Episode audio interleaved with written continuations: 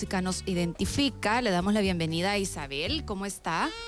Hola Raquelito, Moisés, muy bien. ¿Y ustedes qué tal? ¿Cómo están? Feliz de escucharla. Un abrazote. Mire Isabel, ¿qué tema que tenemos esta semana? Mire, obviamente causó conmoción, shock psicológico y, hasta cierto punto entretenimiento del mejor posible.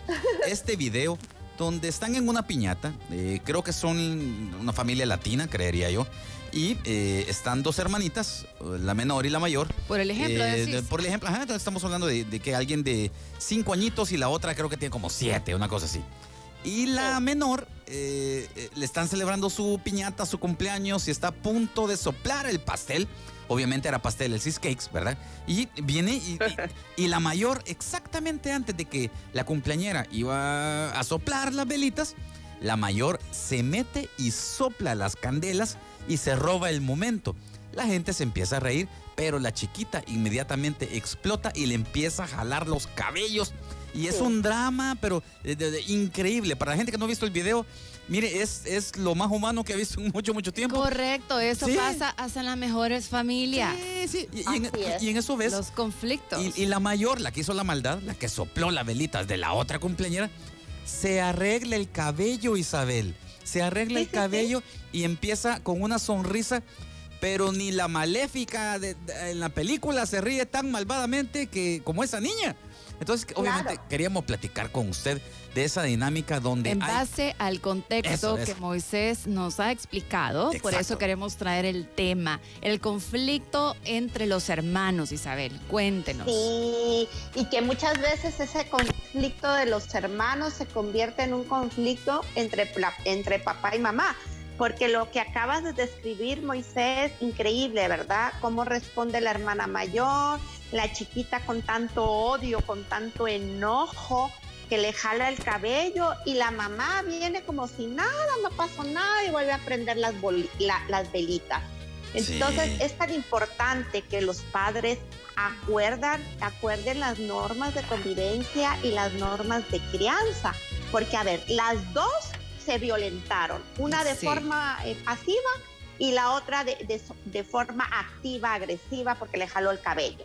Pero entonces aquí podemos interpretar de que hay en esta familia hay mucha violencia y por eso no se están respetando ni se están hablando de una forma adecuada porque a lo mejor no se les ha enseñado o viven en, violencia entre los papás y que a lo mejor eh, los platos vuelan, ¿verdad? En ese hogar. porque los niños son reflejo de los padres. Y es que eso es cierto, definitivamente Isabel es algo que eso se da siempre.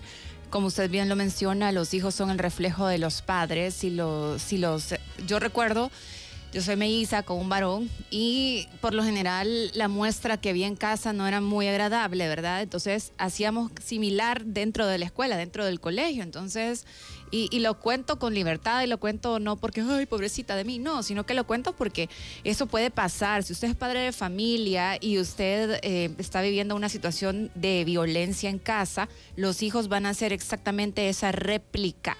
Si usted es de los que le pega a mamá o los que insulta a mamá o viceversa, ese niño va a hacer lo mismo en la escuela con sus hermanos también. Qué buen punto. ¿Crees de que las niñas vieron esa jalada de pelos en padres o en tíos o algo así semejante.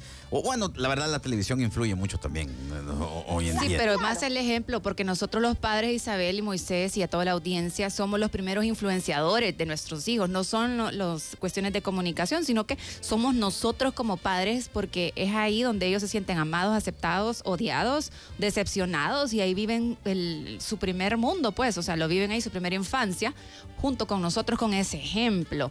Que ¿qué, podemos decirle a un padre, Isabel? ¿Qué podremos decirle a un padre? Porque es complicado, es complicado empezar a educar a los papás para que eduquen a sus hijos.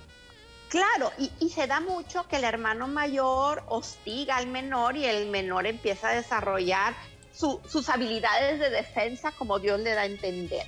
Pero a ver, eh, como padres tenemos que educar a nuestros hijos, pero de una, de una forma eh, uniformando criterios, porque muchas veces encontramos que, que alguno de los dos es más flexible o más permisivo entonces los hijos se van con el más permisivo y esto no es adecuado. Tiene que haber criterios de crianza y la violencia no debe de existir. A ver, si el, si el mayor hostiga al pequeño o si el pequeño le destruye los juguetes, los cuadernos, el celular al hermano mayor, entonces papá y mamá tienen que establecer esa regla de convivencia, diciéndole a los dos que se tienen que respetar y tiene que haber momentos para que se puedan integrar, aunque se lleven muchísima diferencia de edad, porque a veces encontramos hermanos que se llevan seis años, siete años. Entonces es como que, ¿y a qué vamos a jugar si uno tiene siete y el otro tiene catorce? Los intereses son muy diferentes, pero como padres de familia vamos a fomentar alguna dinámica para que ambos niños o ambas niñas se puedan divertir. Por ejemplo, una, una actividad deportiva, un juego de mesa, para que todos como familia podamos participar y manejemos la crianza, porque en los juegos los niños se enojan los niños se dicen la palabrota o el manotazo porque están perdiendo. Entonces ahí entra papá y mamá, a ver, a ver, a ver. Cuando estamos incómodos, cuando estamos enojados, cuando nos frustramos, no se vale pegar ni insultar. De esta forma podemos manejar el enojo, hablando. Vamos modelando la Isabel, yo le tenía una pregunta. A ver, pongámonos en ese ejemplo del video de estas niñas. Eh, obviamente estamos frente a parientes, está mi suegra, están las vecinas que, esas señoras no paran de hablar, Y, son chismositas. Eh, también están eh, mi hermana, eh, están mi jefe, porque lo invité, Y todo eso. Y se da ese zafarrancho, y se da esa explosión de, de jalada de pelo y todo eso. ¿Cuál sería un buen proceder? Porque obviamente hay mucho drama, hay mucho grito, hay mucho no sé qué, y uno tratando de sonreír, inclusive en el video, la, mamá. Claro. o sea, ¿qué hacer? Porque se lo digo, obviamente uno no sabe cómo reaccionar en situaciones así. Y eh, la vieja escuela, eh, saludos a mi papá, eh, inmediatamente. sin dientes. a ver, Raquel, ¿qué hubiera, hecho, ¿qué hubiera hecho tu papá? ¿El cincho sí o no? El cincho y como sale en el meme, ¿verdad? O no es un meme, sino que es un sticker que sale un niño que te enseña con el cincho. Con la chanqueta el cincho, ah. o, si no, ¿cómo nos vemos después de la piñata. O nos agarra los dos del pelo. Claro. Y, Equitativo. Y, a lo mejor hasta te, hasta te, quedas sin pastel, ¿verdad? Porque te dicen te quedas sin pastel porque agrediste. Eran otros tiempos. ¿Cómo proceder? ¿Cómo proceder, Isabel? Cuéntenos. Pero ahí, ¿qué es lo que tenemos que hacer? O sea, primero nos tenemos que, quedar, que quitar la pena del que dirán porque muchas veces los padres de hoy en día no están corrigiendo por el que dirán o también por miedo, ¿verdad? Porque hay leyes que están protegiendo a los niños, entonces no se les vale pegar, no se les vale gritar, etcétera, etcétera.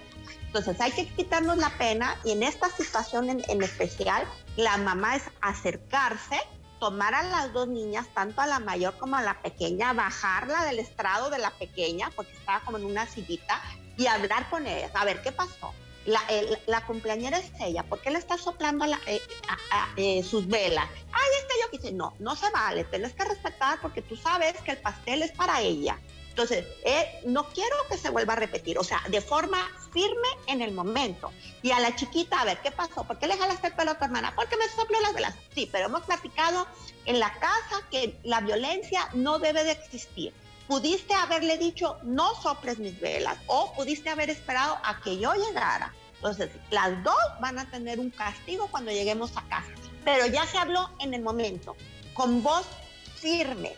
Siempre aconsejo a los padres que hay que tener dos ingredientes especiales para educar a los hijos. Amor y firmeza. Porque si usted no les habla con firmeza en el momento inmediato de que cometieron la, falsa, la, falta, y, y, se espera a que llegue a la casa, pues ya pasaron cuatro o cinco horas y entonces ya no es en el momento adecuado porque a lo mejor hasta el niño ya se le olvidó lo que hizo. Qué buen consejo, Isabel. Qué bueno eso de firmeza. Que no se nos olvide, porque cuando llegamos a la casa empezamos a ver el celular, empezamos a ver otra cosa, llegas a comer, llegas a ver, y de repente que el niño se le olvidó y al papá se le olvidó y no corregiste eso. No, que me encanta eso. Tiene que haber consecuencia de eso. Claro, va a volver a pasar y ahorita es con la hermana y después va a ser con todo mundo, hasta con la maestra que va a patear porque no le, no le gustó que le quitara el juguete que llevó a la, clase. Entonces, si usted, papá y mamá, no corrige en el momento, los niños van creciendo y van a, van a tener más alcance en la violencia. Acuérdense que hay violencia pasiva y violencia, violencia activa. Entonces, si usted no corrige, se lo van a corregir en la calle. Y eso es doloroso. Y eso es peor. Eso es peor. Sí. Eso, es, peor. es cierto. Isabel, pero me encanta ese consejo, el de firmeza. Amor y firmeza. Corríjame, sí o no, eh, y, yo me incluyo ahí. La verdad es que hemos perdido cierta firmeza los padres de familia, siento de esta generación. Eh, creo que las generaciones anteriores tenían. Eh, regresando a, mi santo padre, Raquel, mi papá con una mirada te, te decía lo que te iba a pasar si no hacías caso. O sea, no, ni siquiera emitía una palabra. Es que, ¿sabes qué pasa? Antes teníamos la telepatía o por Bluetooth. Ya te llegaba la información por WeTransfer. Ahora es complicado. Raquel, imagínate una mirada de tu padre. Una mirada cuando te es que mm. mono hijo ¿Sí o no? ¿Sí o no? ¿Sí o no? ¿Ah? Entonces, Miren, y eh, ahora por más que hablamos no nos hacen caso, ¿verdad? Entonces, ¿qué está pasando? Hemos perdido eso, hemos perdido eso. Entonces, eh, eh, y, para terminar, Isabel, cuéntenos un poquito, porque obviamente sí, las parejas creo yo que sí, una fuente de dificultades y de problemas claro es que uno cree que la educación para un hijo es así y la otra persona piense que es asá. Entonces, póngale, eh, yo de las pocas problemas, de los pocos problemas que siento yo, eh, que no sean económicos o cosas así, que he tenido, es porque, mira, así no vas a educar a tal hijo, o así no hagas, porque no me parece. Eh, ¿Cómo tener una buena comunicación al respecto? Porque es un tema delicado, Isabel. Por supuesto, y que trae mucho conflicto y estrés porque te cansa de estar escuchando el griterío, eh, eh, las peleas entre los hermanos, que no respetan el tiempo de pareja o tu tiempo individual. Entonces, como pareja nos tenemos que sentar. A ver, nuestros hijos tienen, uno tiene cinco años y el otro tiene ocho. ¿Qué, qué personalidad tiene cada niño? Cómo, qué, qué, reglas le vamos a establecer a cada niño, cuáles van a ser las reglas para los dos y las reglas individuales y las consecuencias. Una vez que papá y mamá acuerde, la va a escribir para que no se le olvide. Y después se va a sentar con los niños, familia, todos sentados en familia, va, vamos a establecer las reglas de convivencia de esta familia. Los niños este, se mueven mucho por los dibujos, por las imágenes y también por los stickers. Entonces, como familia, es, eh, hacemos un, rotafolio en una cartulina las reglas que se establecen a través de los dibujos, los niños van a participar en, seleccionar la imagen o, dibujar eh, lo, que, lo que esté relacionado con la regla establecida y, la recompensa. Ok, si usted, si Juanito y Felicita respetan las reglas, el, lunes va a haber una recompensa. A ver, ¿y cuál es la recompensa? Ojos, papi. La recompensa no puede ser ni comida, porque lo haces gordo, ni tampoco dinero o cosas materiales, porque lo haces interesado. Avaro. Sí, avaro. Entonces, ¿ahora qué me vas a dar porque hice la tarea? No se trata de eso. ¿Cuál va a ser el premio? algo en familia. Vamos a, cocinar juntos, vamos a ver un programa juntos, vamos a ir al parque, hacer algo juntos que usted sabe que a su hijo le gusta. O se va a ganar un tiempo, dependiendo la verdad, o, o se va a ganar media hora en el videojuego. Entonces, por eso usted tiene que conocer a su hijo para que lo refuerce todos los días. Y el fin de semana puede ser una recompensa más grande por ejemplo, ir al parque dos horas con las bicicletas, o si usted tiene la posibilidad de ir al mar y, hacemos un castillo de arena. O sea, la consecuencia es la dinámica y participación familiar, que los papás jueguen con los niños. Excelente, Isabel. Bueno, ahí están los consejos para que nosotros podamos criar de la mejor forma a nuestros hijos. Son ideas, ¿verdad? Y, me gustó mucho eso, los stickers, me gustó mucho de poder platicar en familia, tener firmeza y sobre todo pues ser consistentes también con lo que nosotros hacemos y con lo que queremos darles a conocer a nuestros chicos. ¿Cómo la contactamos, Isabel? Con gusto. Redes sociales, Camarena Psicología y WhatsApp 7746 0188. 7746 77460188. Eso, ahí estamos. Isabel, un abrazote, que la pase bien. Un abrazo. Un abrazo. Hasta la próxima. Bye. Hacemos una pausa, ya venimos con más de Buenos Días Sonora.